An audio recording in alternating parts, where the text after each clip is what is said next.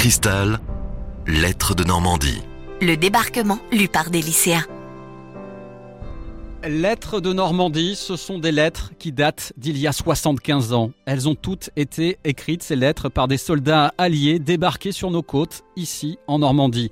Et ces lettres, elles sont aujourd'hui lues par des élèves du lycée Sainte-Marie à Caen. Dans l'extrait du jour, Pierre, 16 ans, prête sa voix à une lettre écrite le 13 juin 1944 par Ray Alm, un soldat américain. Eh bien, ma chère Audrey, je viens de me laver, de me raser et de changer de vêtements pour la première fois depuis plus d'une semaine, et ça fait vraiment du bien d'être à nouveau propre. On vient d'obtenir un repos bien mérité de quelques jours, afin de nous relâcher un peu les nerfs. Et les miens étaient sacrément tendus également. Tu ne peux pas imaginer ce qu'un bombardement d'artillerie, des snipers et des mitrailleuses qui te tirent dessus peuvent te faire avant que tu ne le vives réellement. C'est comme un horrible cauchemar. Aussi longtemps que je vivrai, je n'oublierai jamais cette heure à ramper sur la plage, après avoir nagé les derniers 50 mètres jusqu'à elle, une fois la porte de notre péniche de débarquement arrachée par le tir direct d'un obus d'artillerie. Et ensuite, voir mes potes tomber tout autour de moi.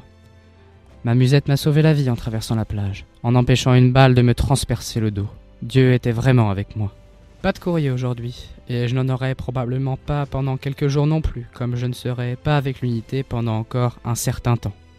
Je prends quelques jours de repos dans un hôpital de campagne à cause d'une petite infection de shrapnel, une blessure à mon poignet gauche. Mais tu n'as pas à t'inquiéter, et je serai de retour auprès du reste des gars dans quelques jours.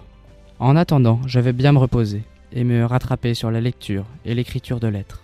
il y a bien sûr beaucoup de jolies infirmières dans le coin, surtout celle dans notre tente. La vache, c'est une bonne chose que j'aime autant ma femme. Es-tu jalouse? Tant mieux. Mais ne t'en fais pas, chérie. Tu es la seule pour moi. La première, la dernière. Et ce sera toujours le cas. Je t'aime de tout mon cœur. Et ne t'en fais pas.